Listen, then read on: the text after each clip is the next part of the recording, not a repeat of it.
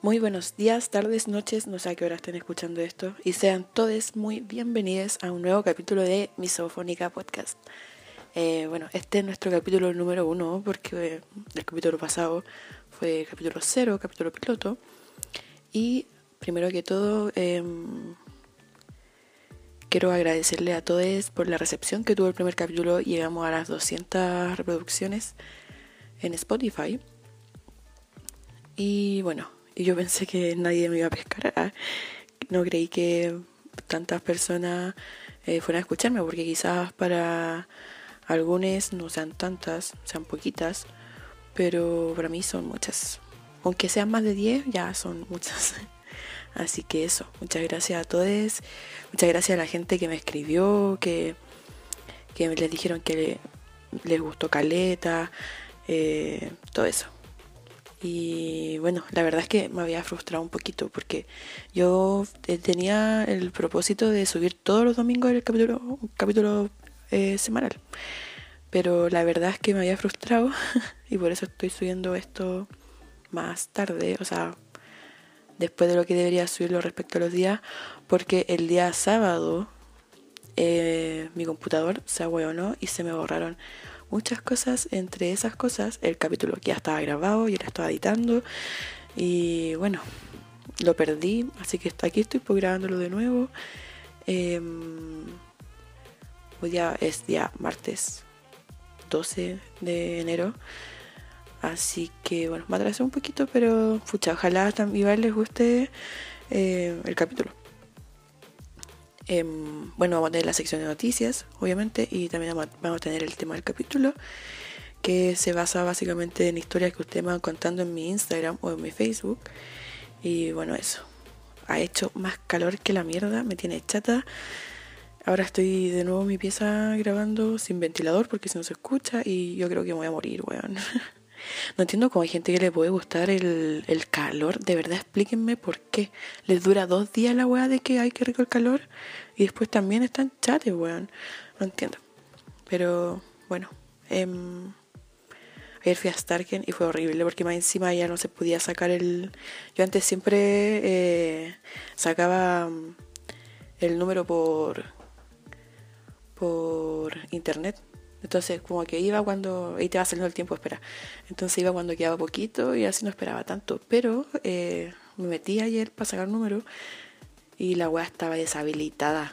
Tuve que ir allá y sacar números así como de estos que son, vienen como en el rollito.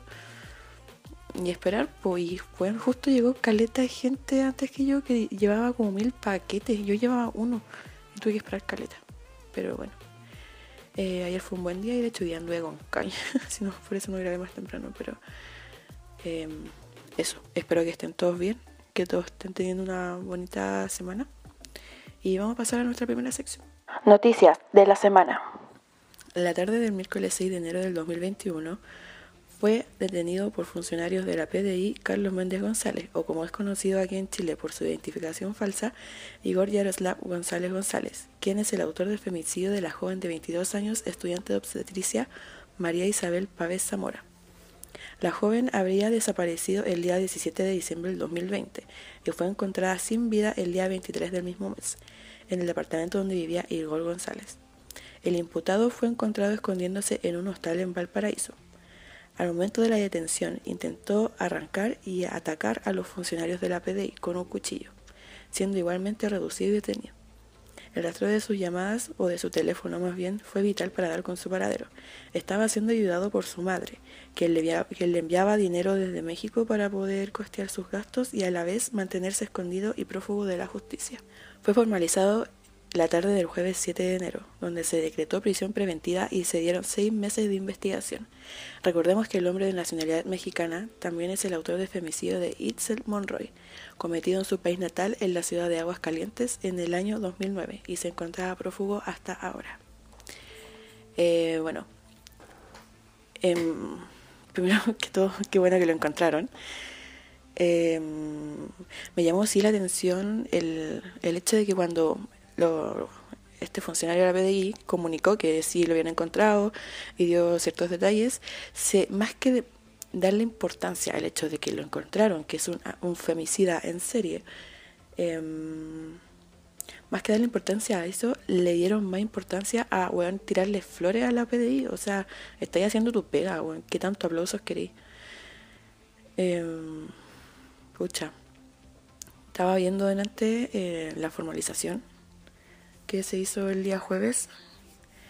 Oye, no sé, hubieron cosas que me dieron tanta rabia. O sea, el tipo tenía todo planificado básicamente, o por lo menos el hecho de fugarse. Eh, sucede que el loco le dijo a su, por vía con un amigo, en este departamento de Santiago Centro, vivía con un amigo, le pidió al amigo que le dejara el departamento solo eh, ese día en la noche, eh, porque iba a estar con María Isabel. Y bueno, el amigo salió y dice que después otro día volvió, no lo encontró y que vio manchas de sangre en el, creo que en, el, en, la sala. Em, y el tipo no estaba. Y él dice que, que él sentía un olor que venía como de la pieza, pero que no, no sabía qué era, y entonces limpió porque pensaba que era el baño, unas plantas, que no sé qué. Después el tipo cuando lo encuentran, em, lo encuentran con el celular de la víctima, eh, cuatro celulares de él, porque obviamente le iba cambiando eh, de equipo y de chip para eh, evitar ser encontrado. Y también lo encontraron con un pasaje hacia Arica, o sea, con destino a Arica, que era para el día 18 de diciembre, o sea, al otro día de que María Isabel se junta con él, em, el cual yo se, se, asume que no se pudo utilizar por el tema de se le hizo complicado por el tema del, de la pandemia, o sea, de los cordones sanitarios, de todos los controles que están habiendo, pero sí me llama la atención que cómo de partida pudo salir de Santiago, porque se supone que para ir a salir de la ciudad o de una región hay cordones sanitarios, se supone que tenés que tener la cacha de permiso, eh, que permiso temporal, que pasaporte sanitario, algo así. Entonces, ¿cómo Cresta pudo salir? eh, ¿cómo, ¿cómo, no lo pillaron antes? Y bueno, eh, habló también la abogada defensora de él. Y a mí me dio tanta rabia porque ella decía, no sabemos si él en verdad es el autor del femicidio porque él se va y a él no lo encuentra en el departamento, sino que él, al que encuentra en el departamento donde estaba el cuerpo es al, roommate, básicamente. Eh, y es como, weona, por la chucha, como... O sea, obviamente sí hay una complicidad también del parte del roommate, pero el autor es claramente él, o sea, lo encontraron con el teléfono, se hizo pasar por María Isabel eh, mediante su WhatsApp, envió mensajes a amigues, a, la mamá y todo para um, hacerse pasar por ella. Y el otro, obviamente, debe ser un cómplice. O sea, bueno, yo también vivo con un amigo y si un día, no sé, está bueno, si hay una hueá tan clara, obviamente, y se siente un olor, voy y hago algo. No sé, pero también hay un, un. Hay una complicidad de parte del amigo. Y bueno, también me dio rabia que la, que la abogada hablaba de supuesta víctima, o sea, bueno, está muerta, ¿cachai? No es una supuesta víctima, es una víctima de, un femicida. Y bueno, también se hablaba de que el, el femicidio tanto de María Isabel como, como, con el de Itzel son idénticos. O sea, fue el mismo modo operandi em, en, el, en el femicidio del 2009 de Itzel. Eh, también le pidió a su roommate que le dejara el departamento solo porque iba a estar con su polola, necesitaba privacidad, que no sé qué. Pasó que la mató y bueno, creo que después llegó el roommate, él no estaba en, la, en el departamento y creo que el, cabro se había quedado sin llave, el roommate. Se había quedado sin llave y algo así y llama al papá de Carlos o de Igor. Y creo que el papá entraba por la ventana para abrir por dentro y se dice que él, ayudó a limpiar la escena del crimen y todo y de bueno, después pasó que encontraron a la chica y esta y este weón ya, ya se había arrancado. No vivieron con su paradero hasta ahora, o sea, 11 años prófugo. Imagínense el dolor de esa familia y también ahora que van a tener un poco de tranquilidad porque ya lo atraparon. Es un peligro, a la sociedad este tipo, ¿no? La, mm, la abogada defensora de él decía que no, no era necesario eh, la prisión preventiva porque no, no se sabía bien si, si él era el autor, que supuestamente no se habían encontrado evidencia, siendo que sí le encontraron el, el, el pasaje y le habían encontrado el teléfono de la víctima, eh, que supuestamente no le había encontrado, que supuestamente él no se iba a fugar, siendo que estaba fugado, como no se va a fugar de nuevo? Eh, y que no era tan así un peligro para la sociedad y que él tenía un domicilio que es eh, básicamente donde encontraron el, el cuerpo de la víctima. Entonces que si podía ser monitoreado y que no sé qué. Obviamente le mandaron a la chucha y le dieron prisión preventiva. Y seis meses de investigación. Yo primero no, sí no entendía por qué seis meses, si es como, bueno, seis meses, ¿por qué? Si todos sabemos em, el tema, o sea, todos saben que el weón es el asesino y que fue así y así y están, hay muchas pruebas, pero dijeron que era básicamente también por el tema, por la relación con el otro, eh, con el otro femicidio de México y que por el tema de pandemia y todo necesitan, se está haciendo más lento lo que es recopilación de antecedentes eh, porque se dice que aquí en el juicio se decía que él tenía irreprochable conducta anterior, acá en Chile. Entonces tienen que ver eh, el tema de México y recopilar todo eso antecedente y por el tema de la pandemia, hasta por internet se está haciendo más complicado eh, y por eso daban seis meses. pero bueno, esperemos que la justicia actúe como corresponde, que no dejen al buen suelto en cinco años más, que le den una, bueno, su cadena perpetua mínimo, o sea, Em, no sé, ojalá de verdad se hagan cargo y este bueno no quede libre nunca más. Yo no, no apoyo para nada la pena de muerte, para nada, porque siento que básicamente es un regalo o una venganza. Pero sí, ojalá el bueno se pudra a la cárcel. Y eso. Vamos a pasar a nuestra siguiente noticia. A través de una funa en Twitter, una usuaria denunció al diputado por el Distrito 17, Raúl Alarcón, más conocido como Florcita Mutuda. La usuaria de Twitter aseguró que el diputado violó a su pareja bajo el efecto de las drogas. La usuaria escribió, un diputado muy conocido violó de forma reiterada a su pareja bajo los efectos de las pastillas. ¿Merece su funa?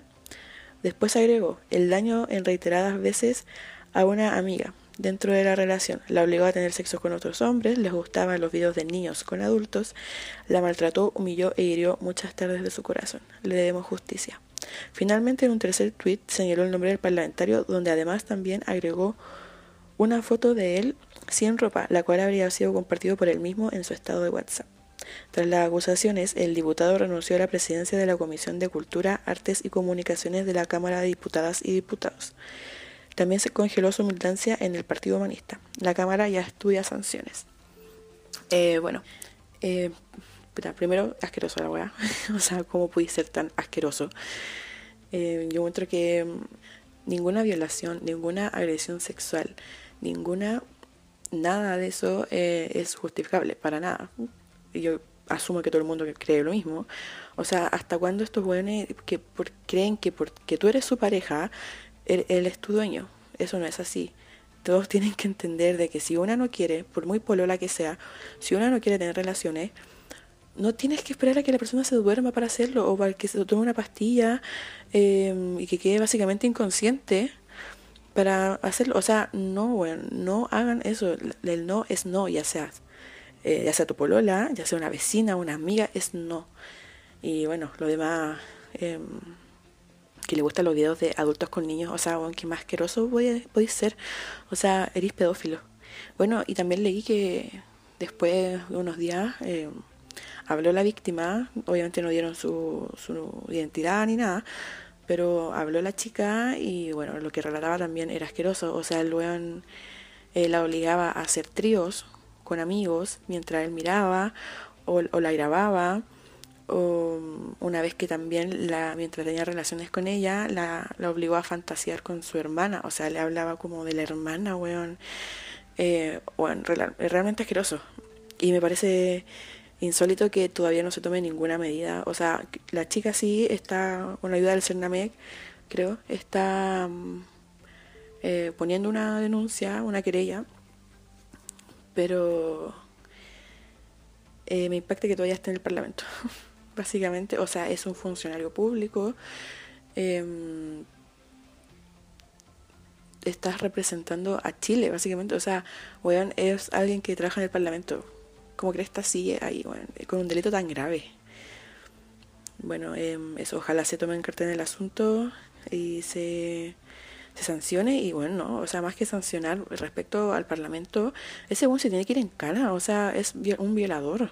Tienen que tomarse las medidas eh, justas para este caso. Bueno, y pasamos a nuestra tercera y última noticia, que creo que esta también obviamente es muy importante de que se hable. Em, durante la tarde del jueves 7 de enero y utilizando tanquetas, autos blindados y helicópteros, efectivos de la PDI realizaron allanamientos a distintas comunidades de la Araucanía. Entre las personas detenidas se encontraban la hija de 7 años y la esposa de Camilo Catrillanca. Todo esto ocurre durante la misma jornada de la lectura del veredicto en el caso del asesinato del comunero mapuche, donde se condenó al ex carabinero Carlos Alarcón, autor del asesinato. Recordemos que Camilo Catrillanca Marín fue un comunero mapuche asesinado por la espalda, cobardemente y sin motivo alguno, de un tiro en la cabeza. Esto ocurrió en Temu el 14 de noviembre del 2018.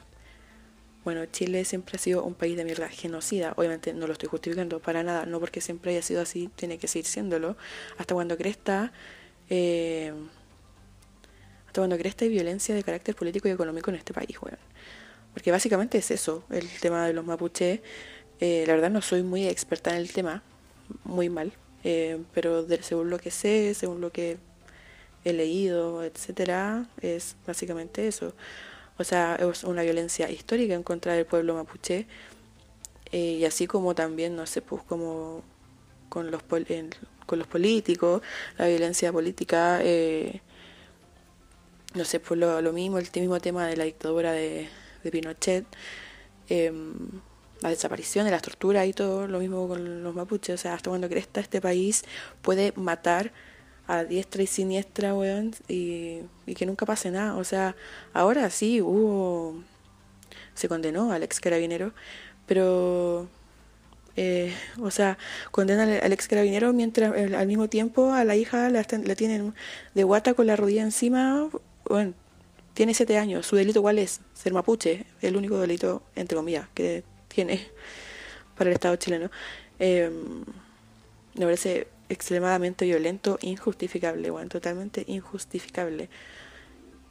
La, la, Defensoría de la Niñez dijo que había tomado carta en el asunto, ojalá se sancione, se de baja a estos policías y también eh, se les condene de, alguna forma porque no es para nada justificable. O sea, hasta cuando cresta, bueno, este Estado va a seguir asesinando a la gente. El tema del capítulo. Bueno, el tema del capítulo de hoy eh, son historias paranormales. La verdad es que yo siempre he sido bastante escéptica y me declaro atea, así que no creo ni en Dios ni en Satanás y entonces tampoco creo en lo que son los fantasmas, los espíritus, los demonios, todo eso. Pero últimamente igual me han pasado cosas que me han hecho dudar un poco de eso. Eh, bueno, y como una vez es masoquista, ah, eh, quise cagarme de miedo.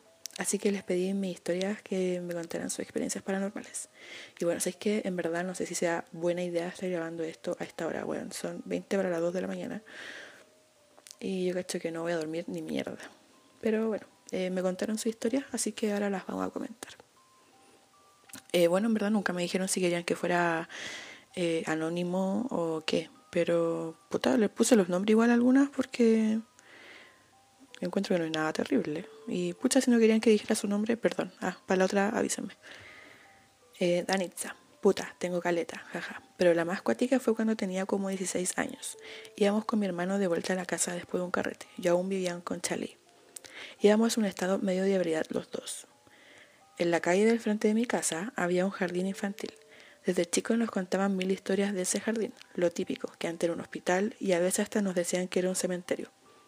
Yo siempre fui bien escéptica a creer en esas cosas y no soy miedosa, o no me considero miedosa, pero mi hermano sí, por lo que siempre le hacíamos el quita pasar por ahí. Incluso caminábamos por la calle para no pasar por esa vereda. Ese día íbamos un poco curados, llegamos y pasamos. Cuando íbamos más o menos a la altura de la puerta del jardín, nos escurrimos, porque había solo una luz prendida que era justamente la de esa puerta. pero no le tomamos importancia y seguimos caminando medio a tropezones. Bueno, íbamos pal pico curados, qué wea.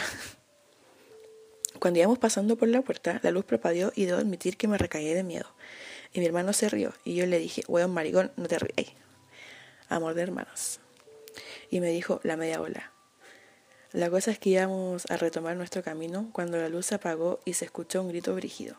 Mi hermano se puso pálido y salió corriendo, y yo me quedé como piedra mirando. Mi hermano gritaba que caminara y yo no podía. Como terrible así en estado de shock, ¿o no? A lo que se devuelve a buscarme y cuando me agarra se escucha otro grito más brígido y se ven dos manos en la puerta. Salimos corriendo. Mi hermano medio me tomó en brazos para que corriera más fuerte y llegamos pálidos a la casa. Mi vieja se asustó porque gritábamos para que no se abriera, siendo que llevábamos llaves, y le contamos. No nos creían, pero fue tanto y la historia que contábamos ambos era exactamente la misma que al final nos creyeron. Nunca más pasamos por ahí de noche.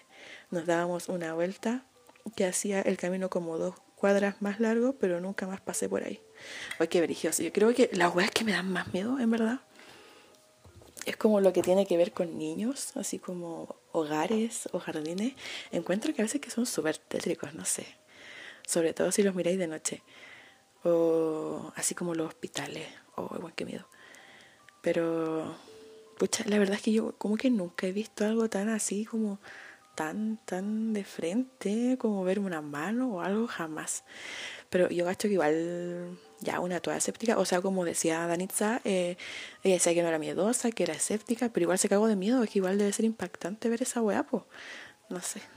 Quizás sí tenía una, una explicación lógica, onda, igual eh, quizás la sugestión de, que ahí pasaban cosas, quizás en verdad el grito era de otro lado y en la puerta sí porque había un, no sé, un guardia o algo así que se apoyó y con, la sugestión combinada con, con el que iban terrible curados, pues, quizás fue eso, quizás pasó de, eh, en verdad, era un espíritu o algo, bueno, nunca lo sabremos, pero ¿qué opinan ustedes? Ah, sugestión mezclado con variedad o pasó de verdad. O sea, no es que esté desconfiando de ella, sí, obviamente creo que, que lo vio, ¿cachai? Pero quizás tiene su explicación lógica. Bueno, seguimos. Eh, esta la mandó Naya. Como en el 2014 intenté andar en skate, solo era buena para darme vuelo. Y una vez también intenté andar en skate y mi pololo que tenía en ese tiempo como que se cayó y me cayó todo su skate en el tobillo. Bueno, no pude pisar como por eh, dos semanas. Pisar con el pie. No pienso en otra cosa. Bueno, prosigo. La cuestión es que salíamos a patiparriar. ¿Qué chucha significa patiparriar? Explíquenme, por favor. Salíamos a patiparriar con los cabros en skateboard y hacíamos piques largos. Una vez nos fuimos de Buceta a Metro Departamental y de ahí por Gran Avenida al norte. Cuando la weá ya es San Diego, weón, anduvieron caleta, qué weá. Era de noche y íbamos caminando por el piso es, es malo. Por ahí está el Barros Borgoño, colegio de hombres de los antiguos. Íbamos echando la talla y salió la típica, y si vemos un fantasma, la weá es que mirábamos las ventanas y había una abierta. En esa ventana culiá había una silueta humana de humo blanco, asomada hacia afuera. La veo y la, la weá se tira para adentro, desapareciendo. Nunca en mi vida había quedado tan helada. Bajé la mirada al toque, cagada de miedo, y le pregunto a los cabros, ¿vieron lo mismo que yo? Y me responden al mismo tiempo, sí. No hablamos por cuadras, cagados de miedo. Oye, igual que lo, otro. Pucha, quizá igual también, pucha, pero es que, ay, uno puede decir eso gestión. Obviamente, la, bueno, la mente es súper fuerte, o sea, tenéis que pensar que la mente, nuestro cerebro, controla todo lo que nosotros hacemos. Pero en verdad si más personas lo ven, igual es como más... Pucha, como, es como más comprobable que pasó, se puede, se podría decir así. Onda, porque si lo hubiera visto solamente ella, es como, ay, ya, bueno, estáis hueveando. Pero si todos lo vieron, ¿cómo lo tomáis? No sé, oye, concha, igual, qué miedo. Me encima colegio antiguo. Igual que esa puta, cuando iba en el colegio, un colegio monja, siempre hablaban de la monja sin cabeza y no sé qué. Y me acuerdo que una vez hicieron una hueá tipo retiro espiritual y yo fui, porque, porque una hueona. Y mm, la verdad que hicimos como un tour en la noche por el colegio.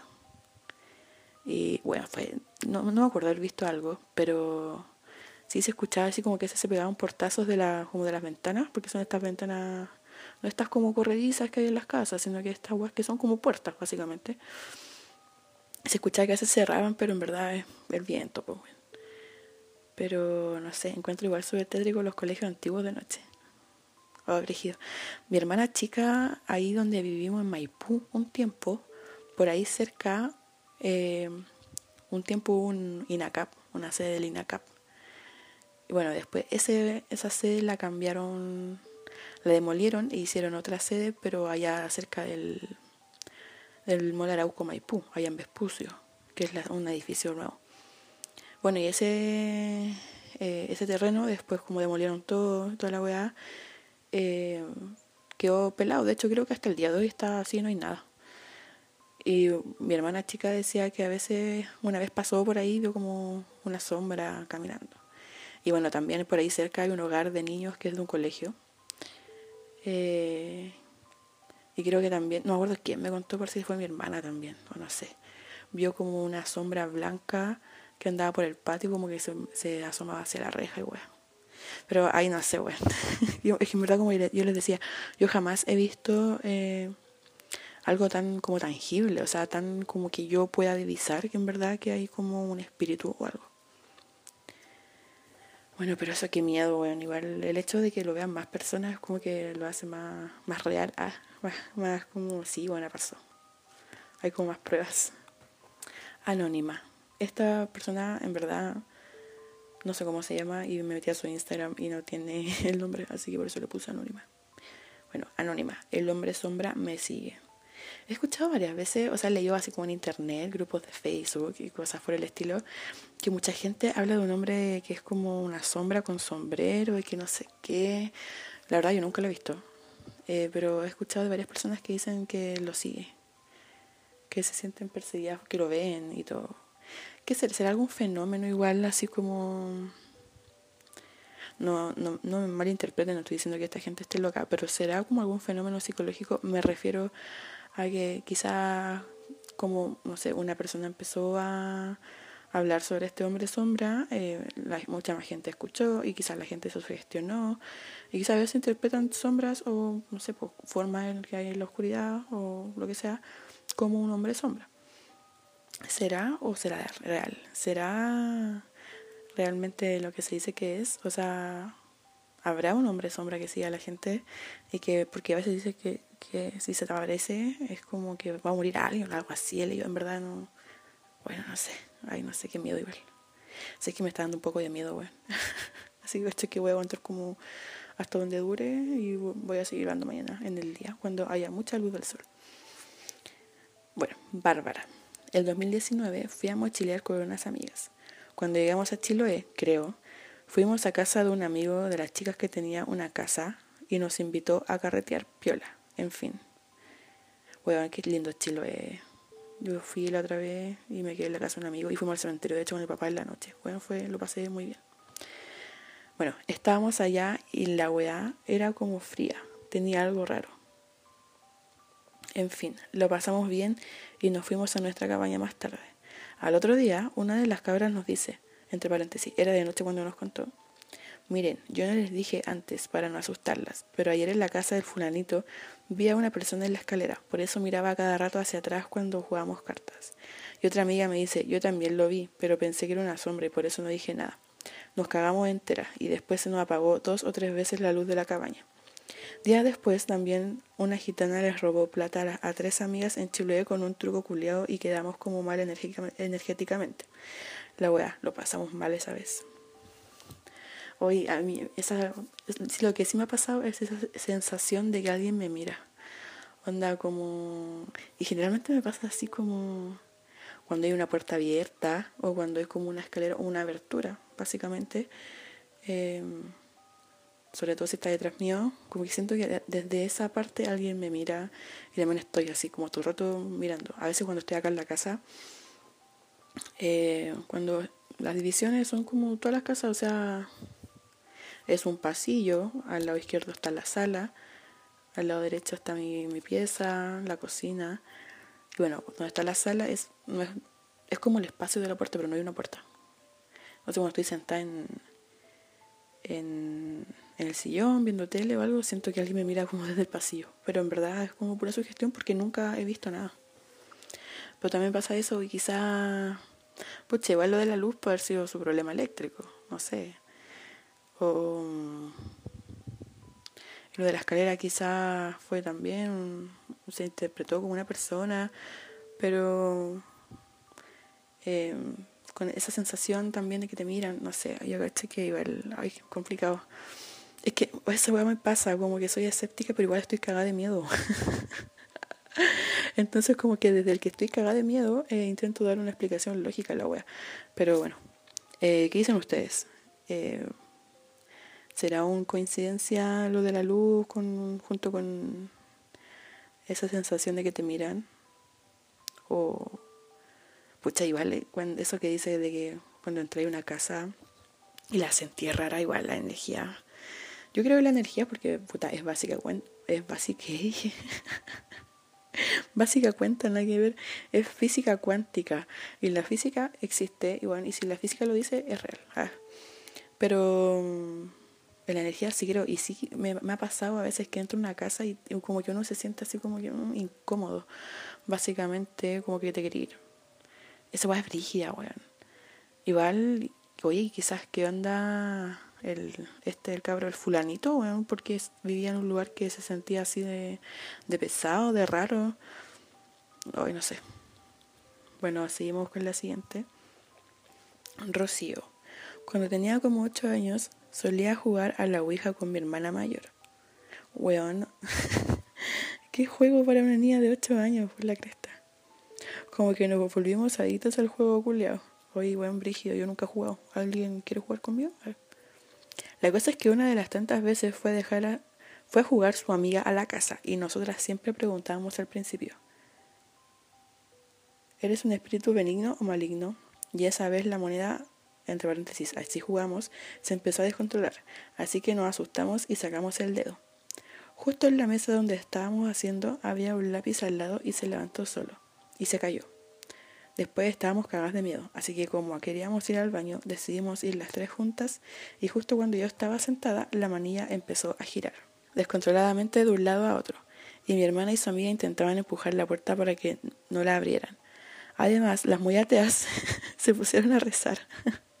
y así paró todo. Actualmente, casi 15 años después, cuando nos juntamos las tres, siempre nos acordamos de esa anécdota. Oye, qué brillo, igual que una niña de, bueno, ella tenía 8 años Creo que la hermana era un poco mayor. Pero qué brígido, weón. Qué tan chica. ¿Quién crees que le enseñó ese juego de partida? O lo habrán visto en una película. Igual hay varias películas que, que muestran la Ouija. Eh, no sé, me impacta que unas niñas igual tan chiquititas estén jugando esa weá. Igual, no sé. Valiente, no sé. Nunca jugado a la Ouija. Igual eh, quizás una estaba moviendo el... Uno puede decir, ay, eran ella las que estaba moviendo el dedo, así como que se la compraron. Pero igual lo de la manilla, qué brígido. Porque, bueno, que empieza a girar la manilla así como con fuerza y como que intentan abrir la puerta. Qué miedo. Pero... Hoy no sé. Es que no sé ni siquiera cómo opinar sobre esta weá porque... Eh, es que me impacta primero que eso, que eran tan chicas jugando a la Ouija, weón. Pero qué brillo que le. Como que realmente invocado algo, pues. Qué miedo, weón.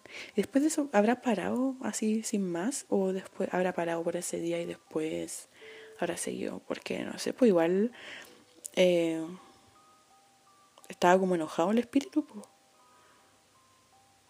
Brígido. Ya, bueno, eh, miren, ahora voy, a seguir grabando mañana porque la verdad es que estoy cagada de miedo. Así que, bueno, ustedes no van a sentir obviamente la, eh, la diferencia, porque no voy a, obviamente voy a cortar y después voy a pegar los pedazos, pero eso, les quería informar que estoy cagada de miedo, bueno, nunca más voy a grabar un capítulo de esto. Bueno, y aquí en un caluroso e iluminado día, donde Diosito puede vigilar que ningún fantasma me haga algo, seguimos con la historia. Es broma, Dios no existe. Bueno, em, vamos a ir con las historias. Esta es una distinta a la anterior. Anónimo. Ya, yo soy súper escéptico y siempre lo he sido. Sin embargo, hace unos años, de un momento a otro, todo me empezó a salir mal. No niego que antes me hayan pasado cosas malas, pero fue notorio, onda de un día para otro. La verdad es que yo tenía la mansa pega en ese momento, la mejor pega que he tenido, y era como para tres años supuestamente. Y la verdad es que de un día para otro, la empresa de la cual dependía esa pega se tiró a quiebra y cagué, me cortaron la raja. Ese mismo día una micro me chocó por el lado manejando a la casa, me dejó el auto para la cagá y empezaron a pasarme en general puras hueas malas. Todo lo que podía salir mal, salía mal. Plaga de ratones en la casa, amago de incendio sin motivo aparente, todo mal. Caché que un día me regalaron unas entradas para ir a Fantasilandia con mi hija. Cuando íbamos en camino, el celular se sobrecalentó y se apagó y yo no sabía cómo llegar. Cuando llegamos me pasé de la entrada como cinco, metros y dije, filo, una vuelta a la cuadra y era. Bueno, en esa vuelta me demoré una hora, no sé por qué chucha, y cuando estábamos por entrar a los estacionamientos, sorpresa, se habían acabado.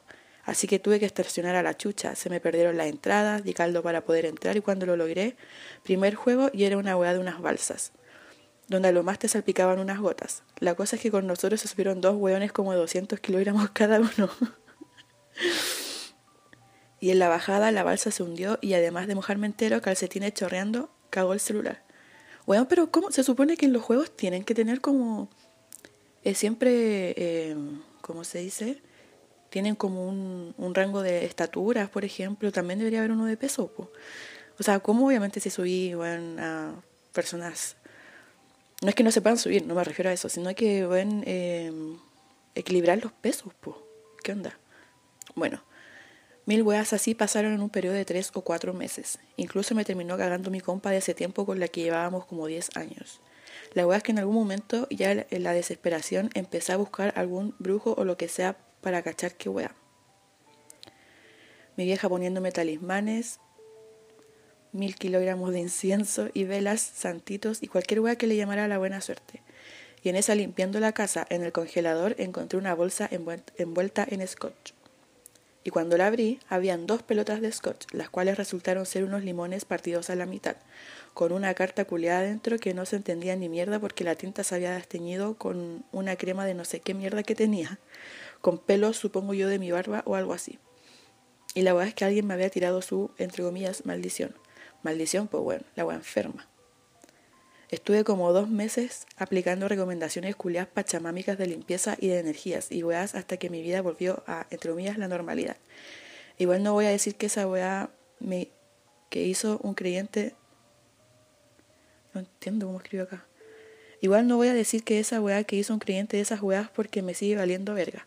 Pero de que pasó, pasó. Bueno, asumo que dice que eso no lo hizo creyente, pero es que sí pasó la wea.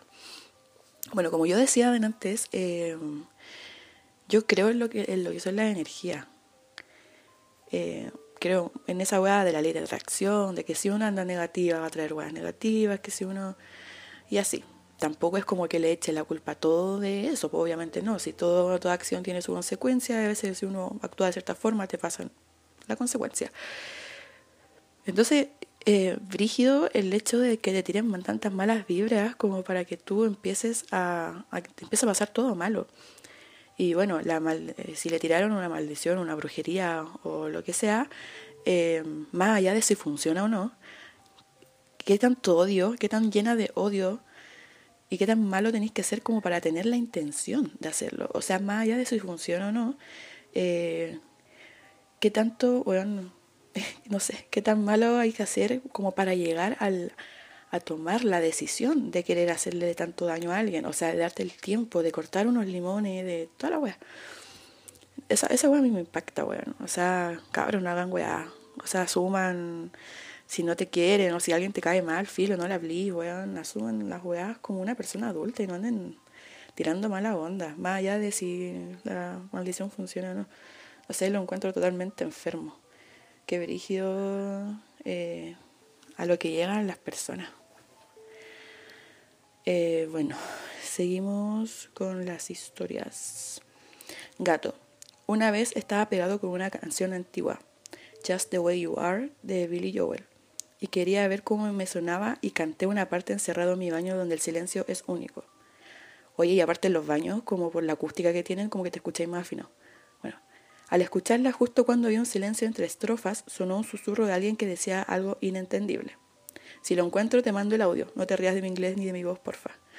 Otra, weón, qué miedo. El, el otro día cuando estaba grabando el capítulo anterior, eh, había una parte que yo entre medio de que yo hablaba, escuché algo, pero yo creo que debe haber sido así como el que pasaba a llevar el micrófono o algo, en verdad. Pero igual que miedo estar como en el en un baño donde según nos dice él no, no entra, no se cuela ningún sonido y que se escucha algo así, no sé, brígido. Ah, y a propósito, no me mandó el audio, así que ¿es mentira? Ah, ¿qué dicen ustedes? ¿Es mentira o no lo encontró o le dio vergüenza? Bueno, la siguiente historia, eh, Jenny. Yo una vez fui al campo a la casa de mi abuelo, que ya no están con nosotros, y también fueron otras primas. Nos quedamos solas en la noche y estábamos cagadas de miedo. Y como a las 3 a.m. desperté porque sentí ruidos de pasos, como desde la puerta principal hacia adentro, pasando por fuera de mi pieza y la de mi prima.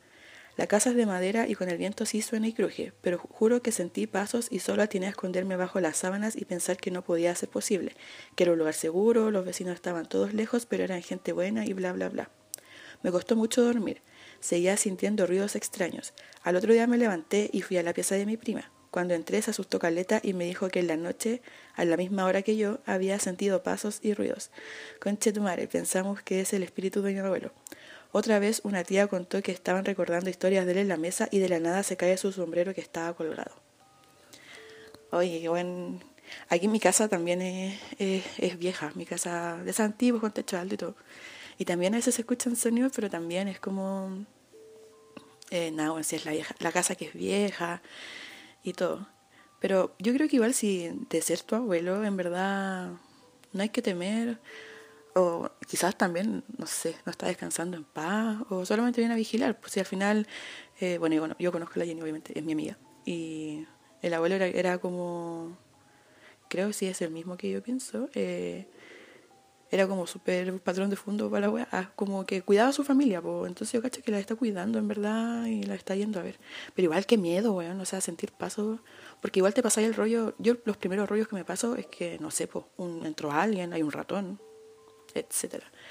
Igual aquí en mi pieza yo hubo un tiempo que sentía ruidos, o sea, como que se movían las cosas, pero era como en orden, no era como que de repente en un lado, después en el otro, hacia el azar, sino que era como avanzando desde, desde la ventana que da hacia la calle, hacia atrás, como yendo hacia adentro. Bueno, la cosa es que un día yo dije, bueno, hay un ratón, pues como es casa antigua, se imaginó que quizá hay un ratón, porque arriba de la puerta, como casi llegando al techo, hay como unos hoyos que asumo que son ventilaciones, algo así. Y yo dije, puta, en bola por ahí se metió un ratón, po. Y me acuerdo que un día saqué todas las weas, eh, corrí el escritorio, la cómoda, todo, para, para revisar y sacar a un ratón, si en caso de que fuera un ratón. Y no había nada, o sea, no encontré ni siquiera una araña, weón. Y no, no habían como indicios tampoco de que fuera un ratón, porque no había nada mordido, eh, no había caca de ratón, nada. Y bueno, después pasó otro día, se volvió a sentir, pero fue como ya, chao. Y ahí, desde ahí que me quedo dormida escuchando algún podcast o escuchando música, no sé. Bueno, la cosa es que una vez vino em, eh, un amigo, puta, para los que no cachan, mi casa es de estas casas sin reja, onda, la puerta principal, creo que ya lo dije hace un rato.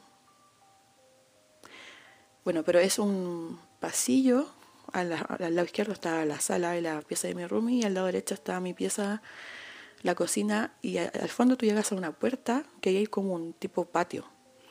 Y bueno, ahí también están los baños, hay otra pieza. Y mm, un día estábamos con un amigo sentado en una mesa que tenemos en el patio. Y él estaba como mirando hacia la puerta y yo estaba dándole la espalda a la puerta del patio. Y es una puerta de vidrio.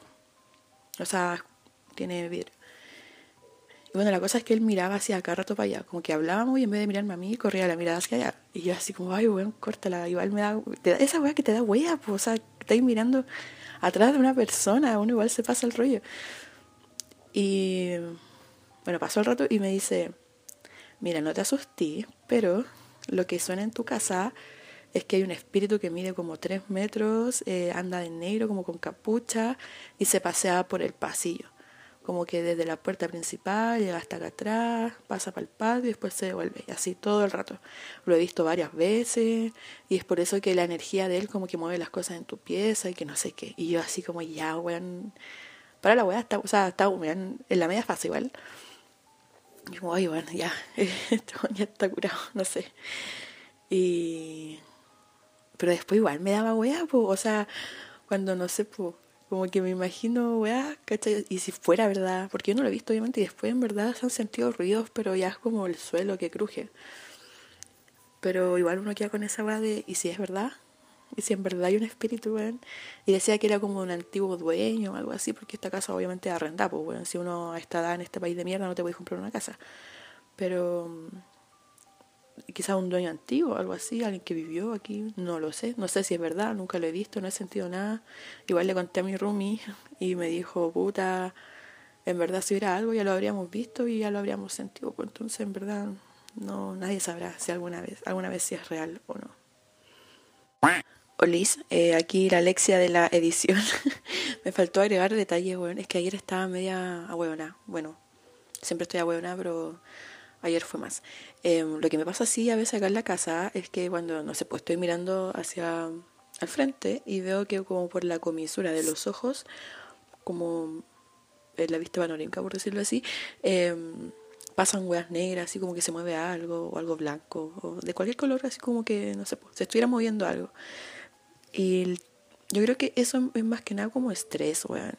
O sea, puta, yo tengo ansiedad, entonces em, yo creo que es como parte de la ansiedad porque al final el, lo que está pasando hoy en día, lo de la pandemia, que eh, no hay pega ni una weá, yo caché que eso me tiene demasiado ansiosa y me ha llevado como a... como que el estrés te hace ver weá, quizás, pues no sé.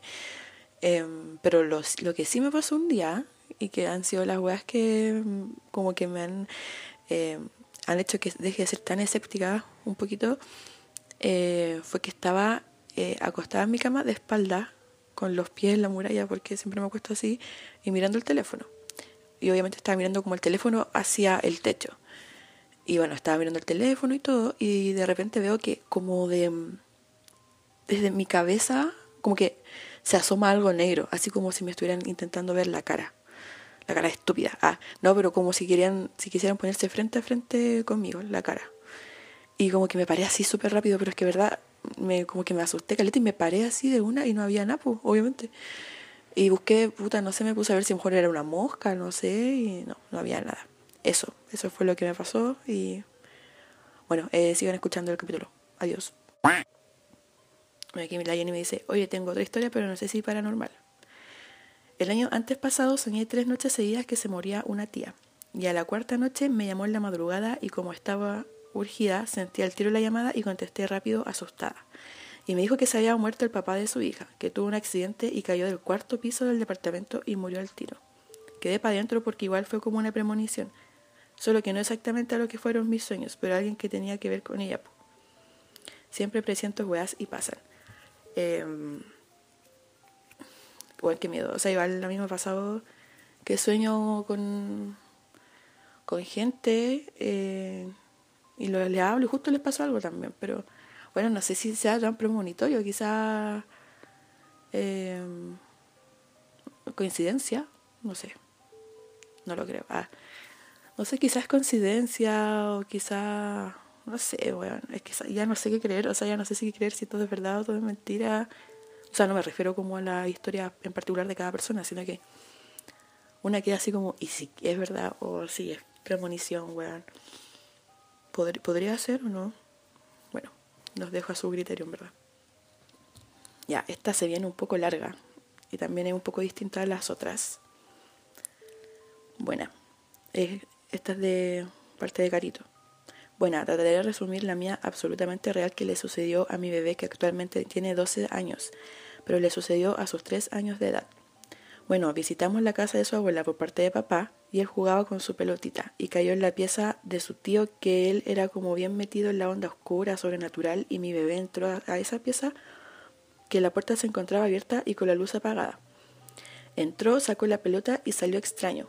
Le volvió a caer la pelota en el mismo lugar, pero ya no quiso entrar más. Retrocedía, no quería entrar. Ay, no tiene... Bueno, lo dejé pasar, no le di mayor importancia. Nos fuimos a la casa, era de noche todo esto, y entrando a mi casa en el jardín, mi bebé apuntaba a un espacio del jardín oscuro, Donde no había nadie, me señalaba el lugar, pero no había nadie. Después de eso empezó el calvario. Al otro día, después de las doce, mi bebé se despertaba. Alguien lo venía a despertar y él lloraba y lloraba, y sus ojos eran de espanto. Me apuntaba a la puerta que alguien había ahí, pero yo no veía a nadie. La siguiente noche fue peor. Lo despertaron nuevamente y yo lo tomé en brazos y lo abracé fuerte. Y algo lo jalaba de los piecitos y él con sus manitos se ahorcaba. Uy, qué miedo. fue de miedo. Al día siguiente lo llevé a las iglesias al templo, a las parroquias, porque era espantoso lo que le pasaba. El cura del templo me dio un aceite y un santo con una oración que lo hiciera de noche, mientras mi bebé duerme y que todas las esquinas de la casa la rociara del agua bendita que él me dio. Y lo hice. Esperé que mi bebé se durmiera y apagué la luz, y con el aceite le hice cruces en todo el cuerpo, cuando escucho una voz que no era de mi bebé que me dijo, déjame, una voz del terror. Parecía una película de terror. Al siguiente día lo llevé a otra iglesia y me dijeron que debía exorcizarlo. No quise. Ya de noche me duermo junto a él y siento detrás de mí como cuando si se abriera la puerta del refri en tu espalda. Se me pararon todos los pelos del, los pelos, la piel de gallina. Ah, yo creo que se refiere con eso de la puerta del refri, que sintió de sintió un, un frío así súper brígido en la espalda y sentí una presencia que no la sentí las otras noches. Yo pienso que eran duendes, que se querían llevar a mi bebé. Lo deduzco cuando me lo jalaban de sus patitas, pero nunca lo solté. Esa noche mi bebé tenía sus ojos distorsionados. Lo tomé y me lo llevé a la pieza con mi mamá y seguían tras de él. Mi bebé siempre apuntaba donde estaba y hacia y era hacia el suelo. Era algo baja estatura que lo perseguía y lo molestaba. Por eso creo que sí deben ser duendes. Conseguí una cruz de una madera que no recuerdo cómo se llama, la bendijo un cura, una cinta en la mano de mi bebé roja y debía abrir la Biblia en el Salmo 99 o 90. No recuerdo bien. Parece que el 91, el salmo de ese de, de como para la para el fantasma y todo eso y toda la noche rezar por mi bebé, y poco a poco dejé de sentir esa presencia. Volví a hacer el ritual de hacer las cruces en todo el cuerpo de mi bebé con el algodón y luego tirarlas al desagüe, y dejar ese santo bajo la almohada hasta que esa presencia se fuera, y por fin después de varias noches lo dejó en paz. Ojalá nunca más vivir por algo como eso. Yo jamás creí en lo paranormal, pero luego de lo que le pasó a mi bebé sí creo en esas cosas, extrañas que solo los bebés pequeños pueden ver y nosotros no. Eh, qué brígido. Mira, yo creo que quizás no fueron duendes. O sea, porque los duendes al final no es una weá de. No es algo religioso, de hecho son como parte de la, del folclore irlandés. Em, bueno, según yo, no es algo religioso. Son criaturas, más que nada. Pero me llama la atención que si le hizo las cruces en el cuerpo al niño, y ahí escuchó así como la voz y el niño reaccionó mal y todo. Eh, yo creo que era otra cosa a mi caja. Yo creo que quizá era un demonio o algo así, pues bueno. O sea, ya, bueno, haciéndome la creyente todo el rato, eh, yo creo que quizá era un demonio eh, que quizás también se estaba haciendo pasar por un duende. O sea, tomaba la forma de un duende o simplemente de baja estatura, no sé. Pero, no, qué miedo, bueno. Igual que angustiante debe ser para una mamá eh, que tu hijo tenga una molestia o algo que grite, que no duerma, eh, todo, y no saber qué hacer realmente porque no sabes qué, qué le está, pasando. Yo creo que una mamá al final llega a todo lo, a todos los extremos por cuidar a su hijo. Y bueno, a mí lo que más me da miedo, más que los fantasmas y todas esas weas, son los duendes. De hecho, en mi pega tenemos, bueno, varias oficinas, y hay, o sea, varias bodegas. Y una de esas bodegas está en el edificio donde está la oficina de mi departamento. Y en esa bodega una vez me acuerdo que eh, estaba en una pega, yo estaba con un cabro que trabaja también en los eventos, pero tiene, hace, es como otra área. Estábamos conversando con él y me dice, oye Alexia, eh, ¿cachaste que en, la bodega hay, hay duendes? Porque a todo esto como que nosotros con ellos compartimos esa bodega. Y yo así como, weón, como no haber duende. Y la weá me dijo, sí, seis duende y pena un niñito, el chico también, y que no sé qué y todo. Y yo así como, ay, bueno, es mentira, me estoy hueando, porque siempre me huevean a veces como para meterme miedo con weá, para molestarme. O sea, en verdad es como entre todo. Bueno, me dice, sí, weón, sí hay un duende, hay un duende, que no sé qué, y pena un niñito y toda la weá. Y me dijo, de hecho, lo vieron por las cámaras de seguridad y sacaron fotos. El Pepito, que es mi jefe, no voy a decir su nombre, eh, tiene la foto. Mira, anda a preguntarle. Ya voy, voy donde mi jefe y le digo, oye, bueno, este, este, el, este tontorrón, no me acuerdo cómo se llama, eh, me está diciendo que en la bodega tal y tal y tal y que tú tenés las fotos. Y me dijo, mi jefe me dice, no, ¿a dónde? No le creas, este weón se anda puro inventando weá.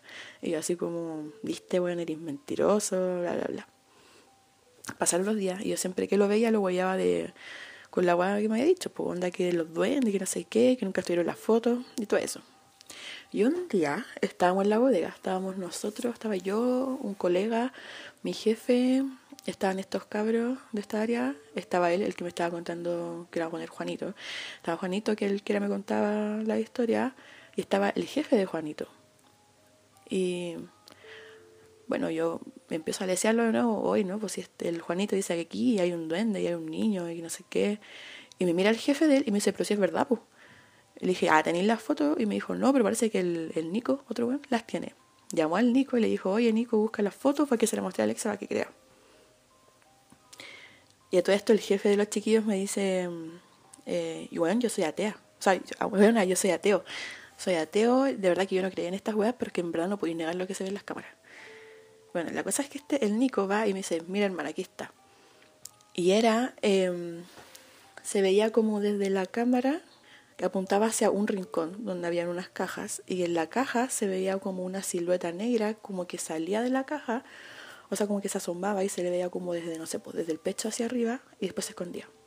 Y a todo esto, cuando a ellos los llamaron, em, cuando vieron que había pasado eso, fue porque la persona que ve las cámaras en, en el edificio eh, llamó al, al, al, jefe de los chiquillos y le dijo, oye, ¿sabéis qué? Parece que hay alguien en la bodega, porque mira, se ve tal y tal cosa en las cámaras, vayan a ver. Y los chiquillos bajaron corriendo a ver si se había metido alguien y no había nada. Y después fueron donde la señora que ve las cámaras y, y le dijo, no, pero sí, mira, y ahí le mostró las imágenes. Bueno, y se veía eso, que en la caja se asomaba y se, se escondía algo negro. Y, pero les juro que es real. Bueno, yo lo vi. Vi los videos y después de repente desaparecía y la caja también desapareció. Era una caja que tenía así como puros como cachivaches, la wea, así como unos banderines, no sé, puras cosas como X.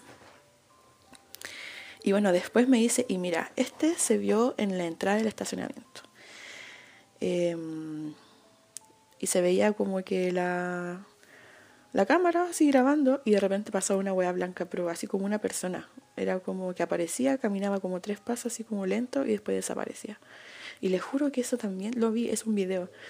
Y bueno, no, es... A mí me dio mucho miedo y después de ahí como que voy a la bodega. A veces tengo que ir sola, obviamente, y me cago de miedo, weón. Me cago de miedo porque me dan miedo los duendes, más que los fantasmas, weón. Los duendes me dan wea porque son como una wea que ya no es humana, 100% no humana cambio, un fantasma puede ser alguien que esté penando, no sé, pues. Pero no sé, a mí me dio mucho miedo esa agua del duende. bueno, aquí otra historia eh, de Constanza. Cuando vivía en Antofagasta, y en ocasiones yo creo tres o cuatro, vi gente. Suena extraño, pero una vez salía del baño y a mi izquierda pasó un hombre alto, delgado, de ropa oscura. Lo vi dos veces y vi a la abuela del papá de mi hijo. Bueno, la vi entera. La casa estaba llena con sus fotos. Seguía con la mirada a mi hijo un día y obviamente uno fija la vista al suelo cuando van gateando. Y paso por la puerta y veo desde abajo hacia arriba a la señora, que es más helada que la cresta. Y le grité al papá de mi hijo. Siempre he sido escéptica, pero esa weá superó los límites de la imaginación o lo irreal. Estaba ahí, fue pa'l hoyo. Ja, ja, ja. En esa casa se movían las weas a veces, en la cocina y el comedor. Era terrorífico. A todo esto estaba muerta la señora, obviamente, por eso le dio miedo. Eh, a un pololo de mi hermana mayor, una vez le pasó que vio a mi bisabuela. Eh, mi bisabuela siempre cuentan, mi familia por parte de mamá es como terrible, bueno, feminista, son en puras matriarcas. Y en ese tiempo, eh, mi bisabuela se había muerto, de hecho yo ni me acuerdo de ella, ni la conocí casi. y pucha, mi hermana mayor de haber tenido unos, no sé cuánto, estaba en la universidad, yo caché sus 20 años eh, estaba volviendo con un loco de la U. Y la cosa es que este loco igual era como medio, yo me acuerdo que era súper raro este weón, era como medio espiritista, que no sé qué mierda, y hablaba puras weas, en vez de estudiar, weón, se le sacaba puro rojo. Bueno, y la cosa es que eh, un día como que fue a buscar a mi hermana, Y dice que, creo que fue que ella tenía que ir a buscar a mi hermana y el no llegó, algo así. Y mi hermana le dijo, o sea, ¿qué onda, cachai? ¿Qué pasó? ¿Por qué no llegaste? ¿Qué weá? Me dejaste plantar. Y el le dice, no, lo que pasa es que fui a buscarte y llamé a la puerta y se asomó una abuelita y me dijo que qué estaba haciendo ahí. Y yo le dije que te iba a buscar y la abuelita me dijo que no, que me fuera, que yo no podía salir con la Nicole. Y se fue, como que lo echaron. Y después viendo fotos resultó ser mi bisabuela. Y que mi bisabuela era como la, era, según cuenta mi familia, era la vieja chora, pues bueno. Onda que me mataba un ratón tirándole un piedrazo a 20 metros de distancia, básicamente. Era vieja campo. Entonces como que, y él siempre la describía y todo, pues. O sea, esa vez la describió y todo y resultó ser mi bisabuela pero no sé si será real. Quizás también, bueno, si igual en la casa habían fotos, quizás, obviamente él escuchaba eh, como mi mamá o mis tías o mi abuela hablaban de mi bisabuela, quizás en verdad como para hacérsela interesante, o también el bueno no pudo ir y la dejó plantar, inventó esa weá para no, no quedar mal, pues bueno, no sé. Pero bueno, nunca sabremos si es real o no.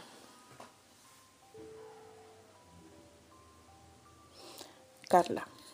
Esto es de ahora, onda la semana pasada. Mi abuela, que murió hoy, estaba en su pieza y siempre creíamos que hablaba sola en su bola de vieja, pero al parecer le vinieron a, entre comillas, buscar.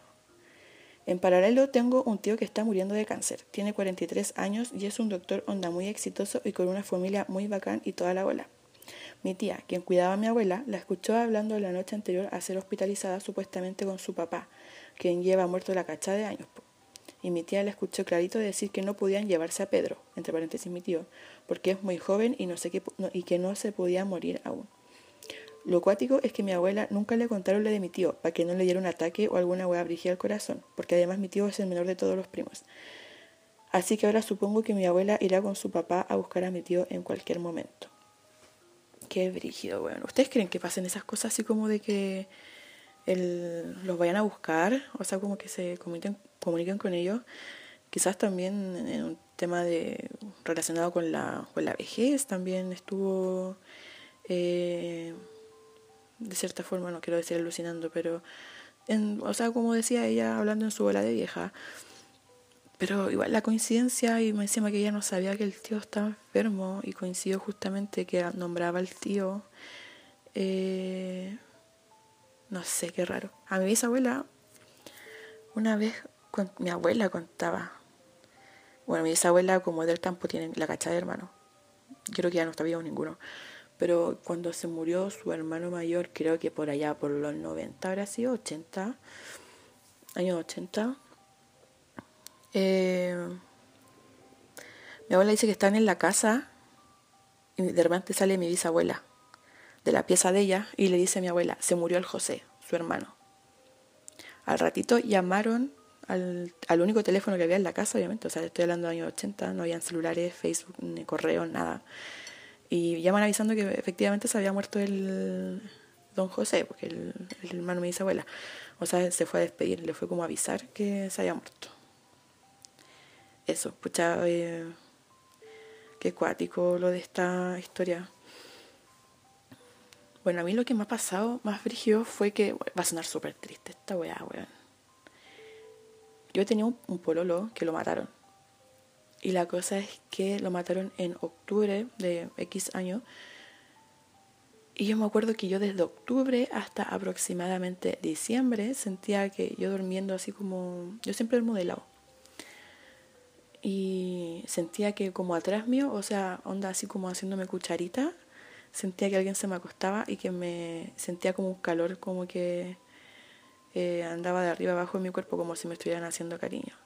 Y ya hubo un momento que yo dije, weón, ya para, descansa en paz, yo voy a estar bien. Eh, y dejé de sentirlo. Quizás también era su gestión mía de porque yo no me pude despedir bien de él, porque fue una muerte eh, totalmente inesperada. Entonces yo creo que también mi, subconsciente, me hacía sentir eso, ¿cachai? Como quizás para que mi mente creaba eso para tener un cierto tipo de tranquilidad y de que yo iba a tener como la oportunidad de despedirme en ese momento. Pero le dije eso y no, lo, eh, no me pasó nunca más. Lo que sí es que a veces yo estaba sola en la calle, sentía miedo y, y veía a alguien igual a él. O sea, como no igual igual, sino que muy parecido, que andaba vestido, no sé, pues con un jockey parecido al que él usaba, la ropa parecía y todo. Entonces como que eso me daba mucha tranquilidad. Pero yo creo que también eran coincidencias, bueno, en volar, pero al menos a mí me daba demasiada, demasiada tranquilidad. Ah, aquí hay otra, a ver, otro comentario. Una vez estaba viendo Poltergeist y tenía una chena en el refri. Al ir a buscarla estaba rota en el piso. Qué triste. Encima que hay con las con set, bueno. Ah, y aquí el rey del humor. Una vez en medio de un cementerio de noche estaba oscuro y no se veía mucho, porque era de campo y solo iluminaba la luna. Cuando tropecé con algo y me di un tremendo golpe en los testículos con una tumba. Estuve meses con difusión eréctil, pero por suerte ahora se me para normal. Mira, el weón tonto, dejaste pasar batalla, el innovador de la comedia. Bueno, eh, este fue el capítulo de hoy. Espero que les haya gustado. Weón, puta, si se escuchan a veces ruidos como de calle o algo así, es porque vivo en Santiago Centro, weón. Hay autos siempre y estoy grabando de día y estoy grabando en mi pieza. Así que eso. Espero que les haya gustado el capítulo de hoy día. Dejen sus comentarios. Perdón lo tarde que lo subí. Intenté subirlo antes, pero ya sabes lo que pasó. ¿ah? Y eso, yo creo que el tema que, el otro, el otro tema que había propuesto para este capítulo, que era la mentira más chanta, va a quedar para el capítulo que viene. Así que voy a dejarle mis historias de mi Instagram personal y el del podcast.